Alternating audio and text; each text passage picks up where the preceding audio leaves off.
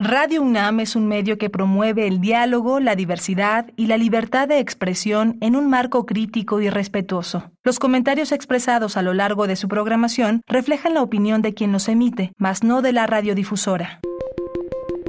Hipócrates 2.0 Nutrición. Bioética. Estrés. Vacunación. Salud. El Programa Universitario de Investigación en Salud y Radio UNAM presentan Hipócrates 2.0. Investigación y vanguardia en salud.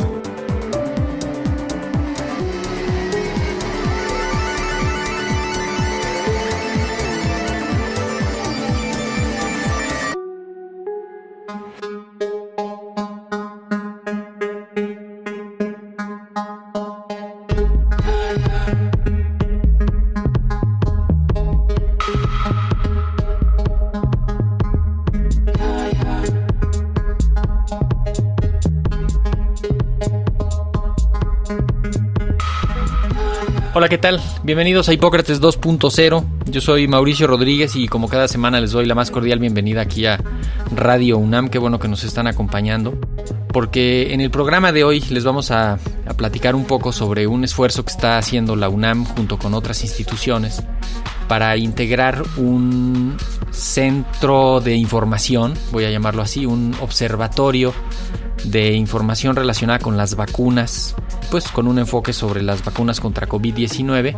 Y para eso invitamos a dos de las personas que están directamente relacionadas con este proyecto desde el inicio, la doctora María de Lourdes García, médica cirujana, especialista en medicina interna y en enfermedades infecciosas.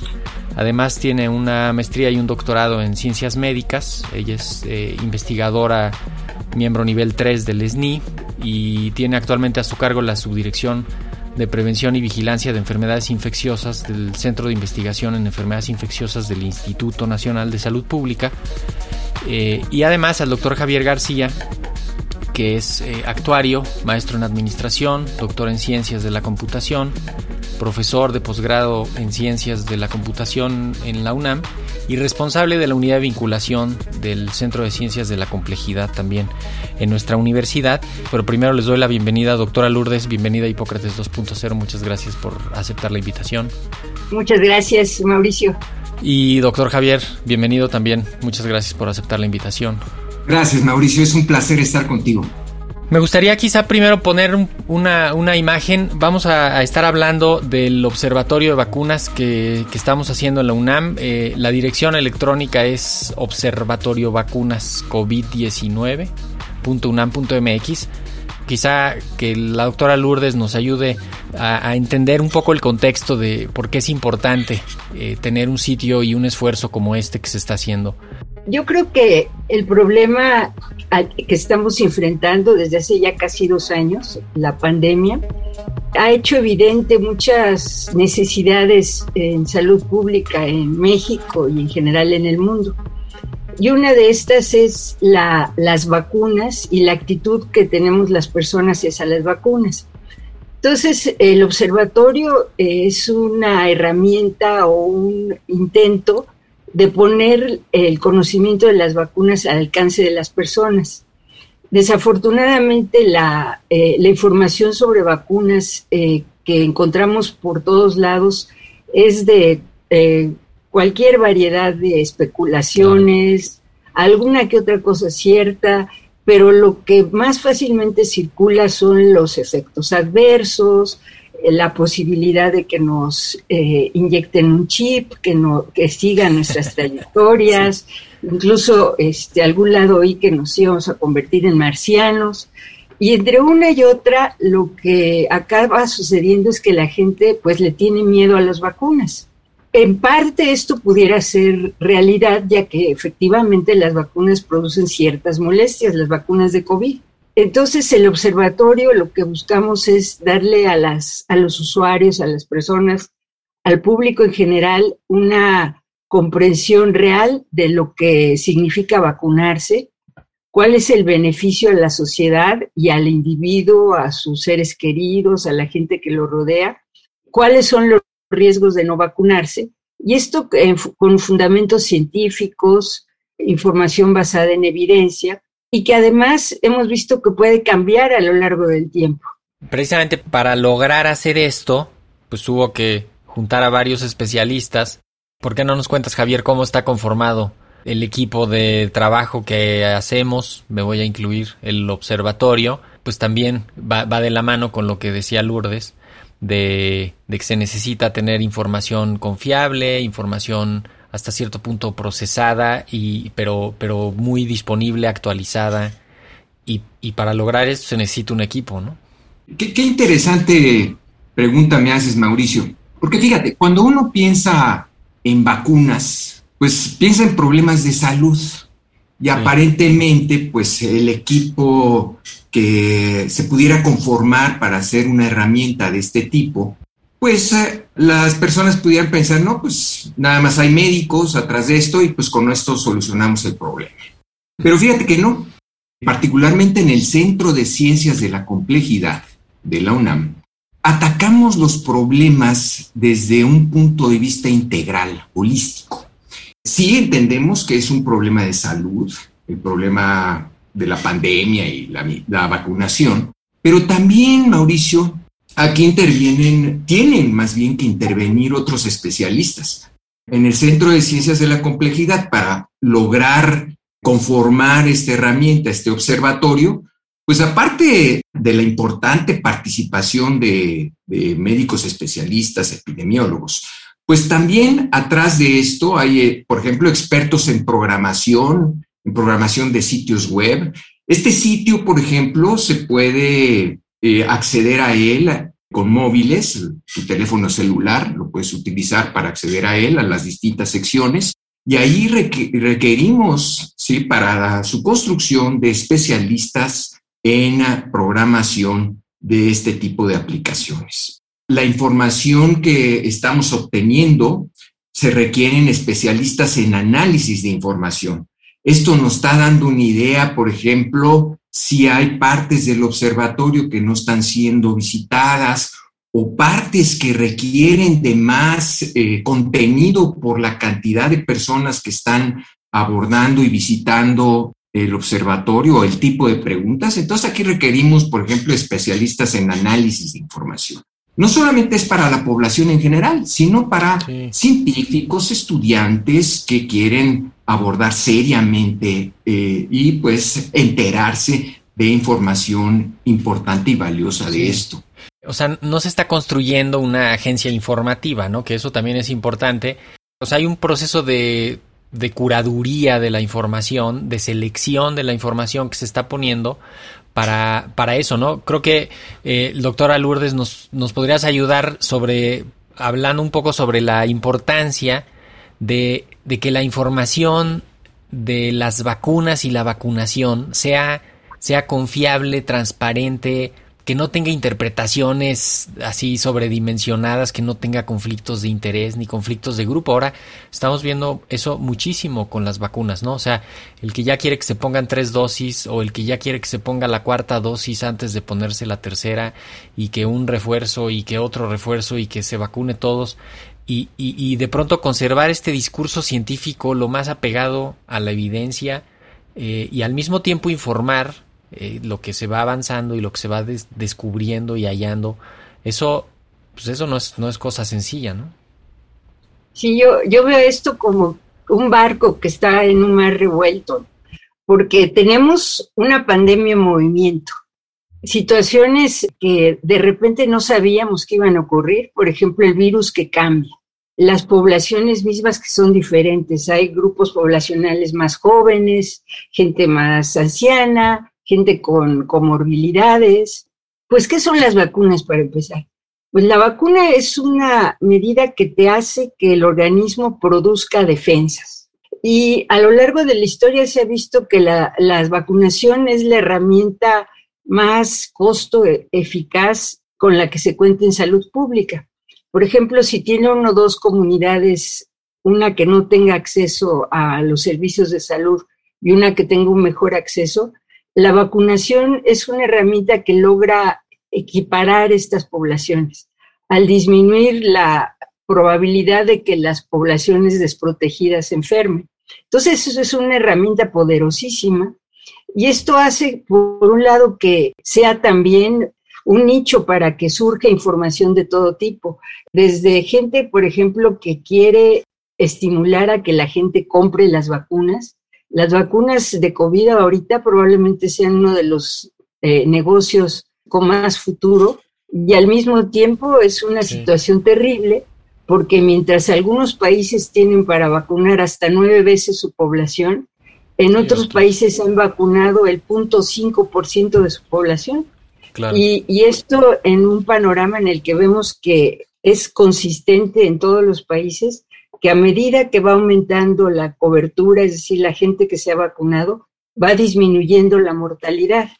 Entonces, esto es una carrera contra el tiempo, contra un virus que no sabemos si mañana va a ser tan diferente que ya no le va a servir las vacunas actuales, que por lo pronto ya se está transmitiendo mucho más de lo que se transmitía al principio de la, de la pandemia. Y eh, todavía tenemos el reto de vacunar aproximadamente a dos terceras partes de la población mundial. Entonces, pues en este terreno tan escabroso y tan movedizo, se hace muy necesario tener una herramienta sólida, que la gente, eh, yo diría que la característica que buscamos en el observatorio es que haya un diálogo no tanto que la gente se eh, lo busque para como un libro de texto, sino preguntas que pudieran ser a lo mejor si tengo SIDA, ¿me debo vacunar o no?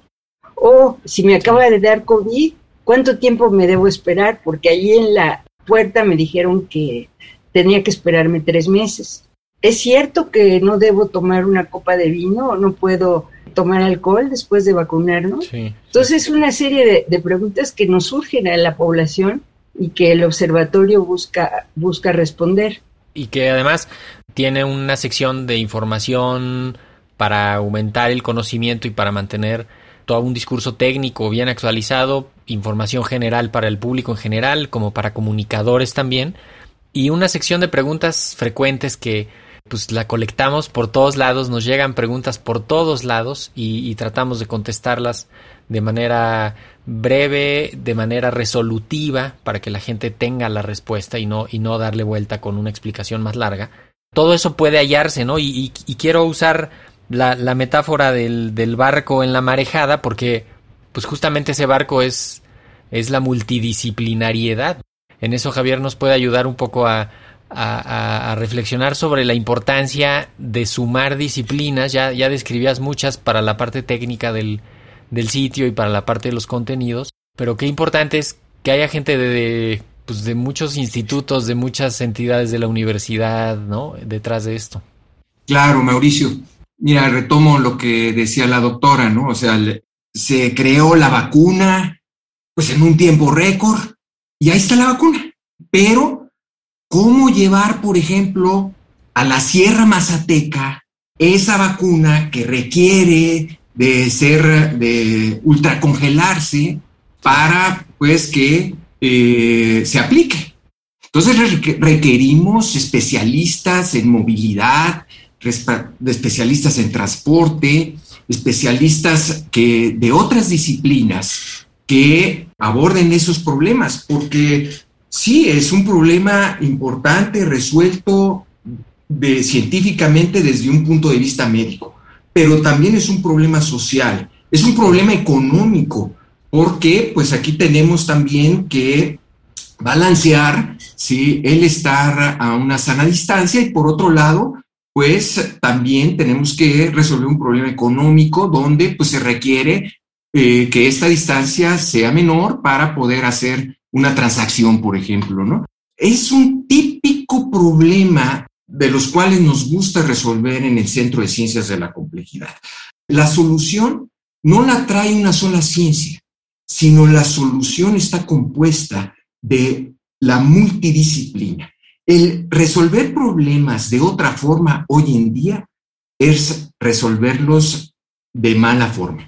O sea, estamos convencidos que hoy un problema como el de la pandemia, sobre todo, pues tiene que resolverse pues mirando desde distintos ángulos y aplicando en todos ellos conocimiento científico profundo.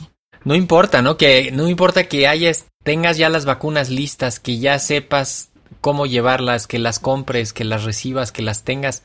Si no existe en la en la sociedad, en la comunidad, esa confianza para recibirlas, se te pueden quedar ahí. Digo, en Estados Unidos hay, hay estados donde están tirando vacunas literalmente porque se cumple la caducidad. Y, y es un problema justamente porque no hay este otro componente de generar la confianza con la información en la sociedad. Lo, lo, pongo así como una, como una reflexión y esto nos ayuda a entender qué información hay ahí puesta, el tipo de información que puede ir encontrando la gente. ¿Por qué no nos, no nos platicas un poquito más sobre el, cómo se integran estos materiales, cómo se van actualizando? El observatorio tiene varias pestañas, digamos, y que hemos buscado que sean muy fáciles de ubicar. Entonces, por un lado tenemos la numeralia, es decir, cuántos casos van, cuántos casos van en el mundo, de número de pacientes y de defunciones en el mundo, en México y en la Ciudad de México. Eh, escogimos la Ciudad de México porque en este momento es el sitio que tiene más casos en el país y eso sería para el interesado en los números. Para los medios de comunicación, hemos buscado las noticias relevantes por ejemplo, el que si se van o no se van a vacunar los niños, que ahorita es una pregunta este, muy candente en el ingreso a las clases.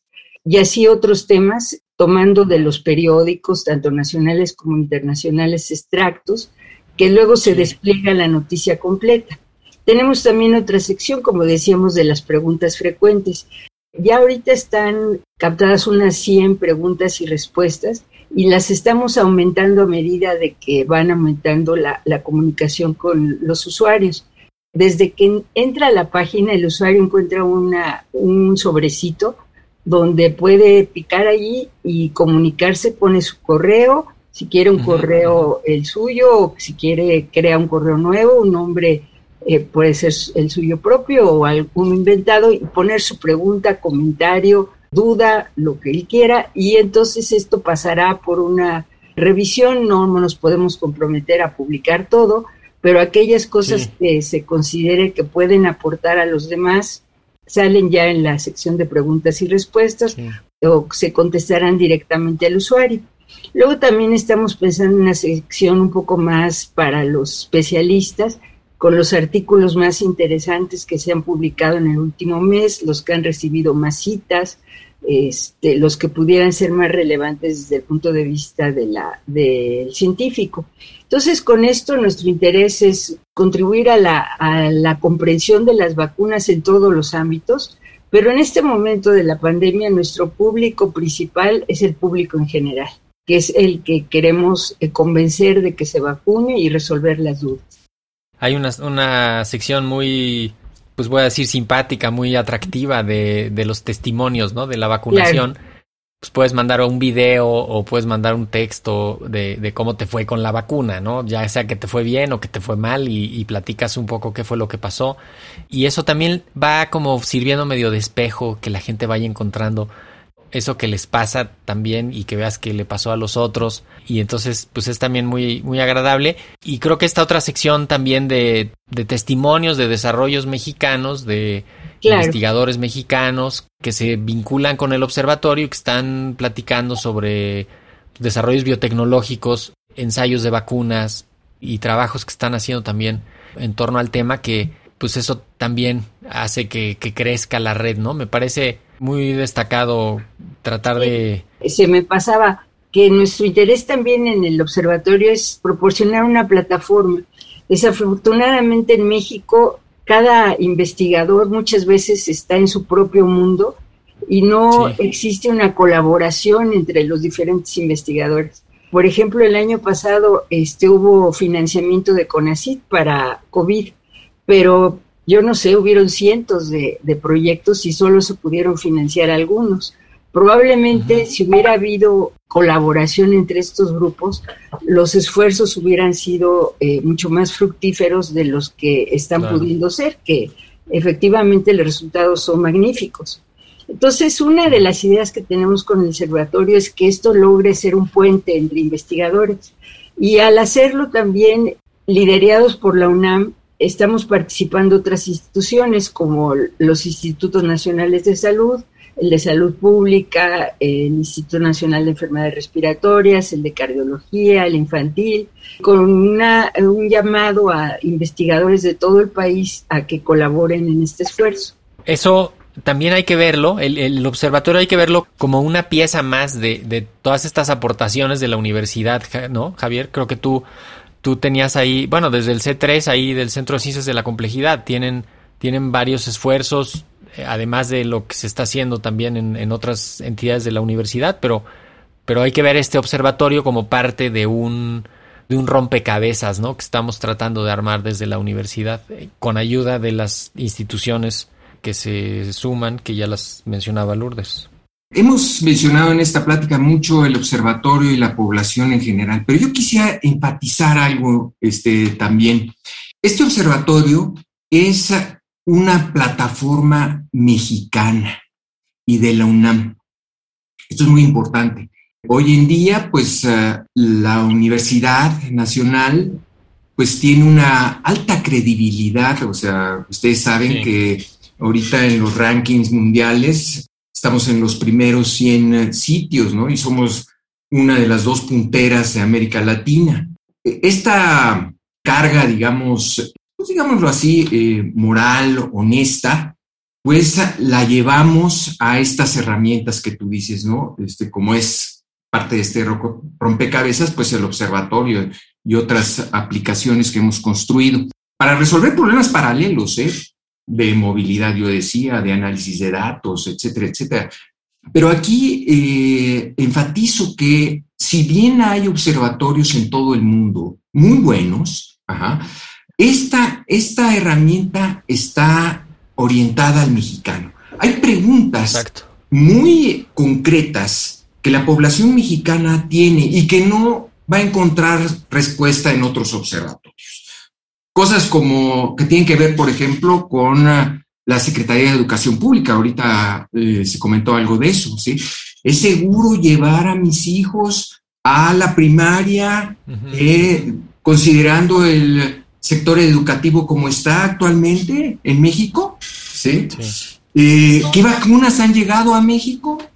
¿Qué autoridad mexicana las avala? O sea, muchos de nosotros quisiéramos saber qué tanto está haciendo nuestros gobiernos municipales, estatales, federales para eh, a tocar y, pues defendernos contra esta pandemia, ¿no? Y esas preguntas no las podemos, no las vamos a encontrar en otro observatorio, pero sí, aquí tenemos un observatorio mexicano de la UNAM, de una de las instituciones con mayor credibilidad en el país y que está empeñada en solucionar ese hueco y dar respuesta, y dar respuesta científica y honesta. O sea, aquí, por ejemplo, si no tenemos respuesta a una pregunta, pues investigaremos y, lo vamos a decir. Esa respuesta no existe actualmente, la ciencia no ha llegado a tal punto, por lo tanto, pues no, no sabemos la respuesta. Y muy probablemente esa respuesta no existe. O sea, eh, que se sienta tranquila la población de que pues puede preguntar. Aquí Toda pregunta es importante. Que la población no se sienta que pues va a ser una pregunta tonta. No, aquí no hay preguntas tontas. Aquí está de por medio nuestra vida. Cambiar, cambiar el, discurso, cambiar la explicación, ¿no? En función de lo que se vaya aprendiendo y sabiendo, que creo que esa es una de las grandes lecciones de la, de la pandemia, ¿no? Que hay, que hay veces que hay que rectificar el propio discurso y, y eso cuesta trabajo y eso pues implica en algunos lados perder la confianza porque le estuviste diciendo algo a la gente y luego le dices, no, espérate, ya no hay que hacer esto, ahora hay que hacer esto otro y la gente se, se saca de onda porque no está habituada a, a, que en el discurso científico pues así es, así es como se trabaja. Tengo que formular el cierre del programa, se nos viene el tiempo encima. Eh, doctora Lourdes García, ¿con qué, ¿con qué idea quieres despedirte de, de esta participación y volver a invitar a la gente a que a que se meta a revisar los materiales del observatorio de pues, Invitarlos a que revisen el observatorio, esperamos que sea un sitio eh, claro, eh, informativo, incluso está divertido y que nos comenten qué les parece, si, si creen que les falta algo, les sobra o eh, qué quisieran cambiar. Eso nos sería de mucha utilidad. Y sobre todo, vacúnense, por favor. Exacto, que es el que no se ha vacunado, que empieza a vacunarse, el que ya empezó, que termine su esquema y que se sigan cuidando aún ya vacunados. Doctor Javier, ¿con qué te quieres despedir? Sí, pues considero que el observatorio es el sitio web de referencia sobre vacunación en México. Hoy México cuenta con un sitio confiable para despejar todas las dudas sobre vacunas y es este o sea, los pueden consultar en el sitio web que comentaste, ¿sí? Y en particular, si tienen dudas del Centro de Ciencias de la Complejidad, nosotros nos encontramos en redes sociales, nuestro Twitter es arroba C3UNAM, Facebook estamos como Centro de Ciencias de la Complejidad y tenemos un sitio web www.c3.unam.mx. Ahí también recibimos comentarios y gustosos de saber que están consultándose y vacunándose. Así es. Pues muchísimas gracias, doctora María Lourdes García, subdirectora de Prevención y Vigilancia de Enfermedades Infecciosas del Centro de Investigación en Enfermedades Infecciosas del Instituto Nacional de Salud Pública y una de las responsables técnicas de este observatorio. Muchas gracias por haber estado en Hipócrates 2.0. Gracias, Lulu. Muchas gracias, Mauricio.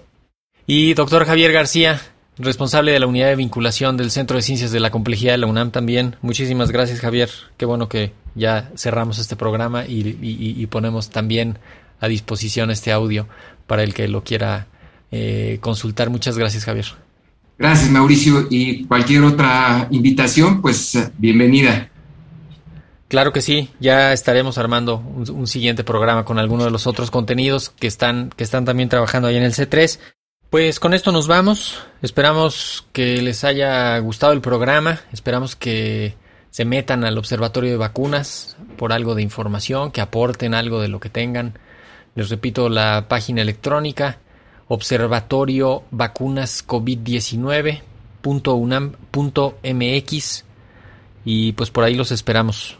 Yo soy Mauricio Rodríguez, esto fue Hipócrates 2.0, muchas gracias por habernos sintonizado, esperamos que nos acompañen la próxima semana y por ahora sigan en sintonía de Radio UNAM.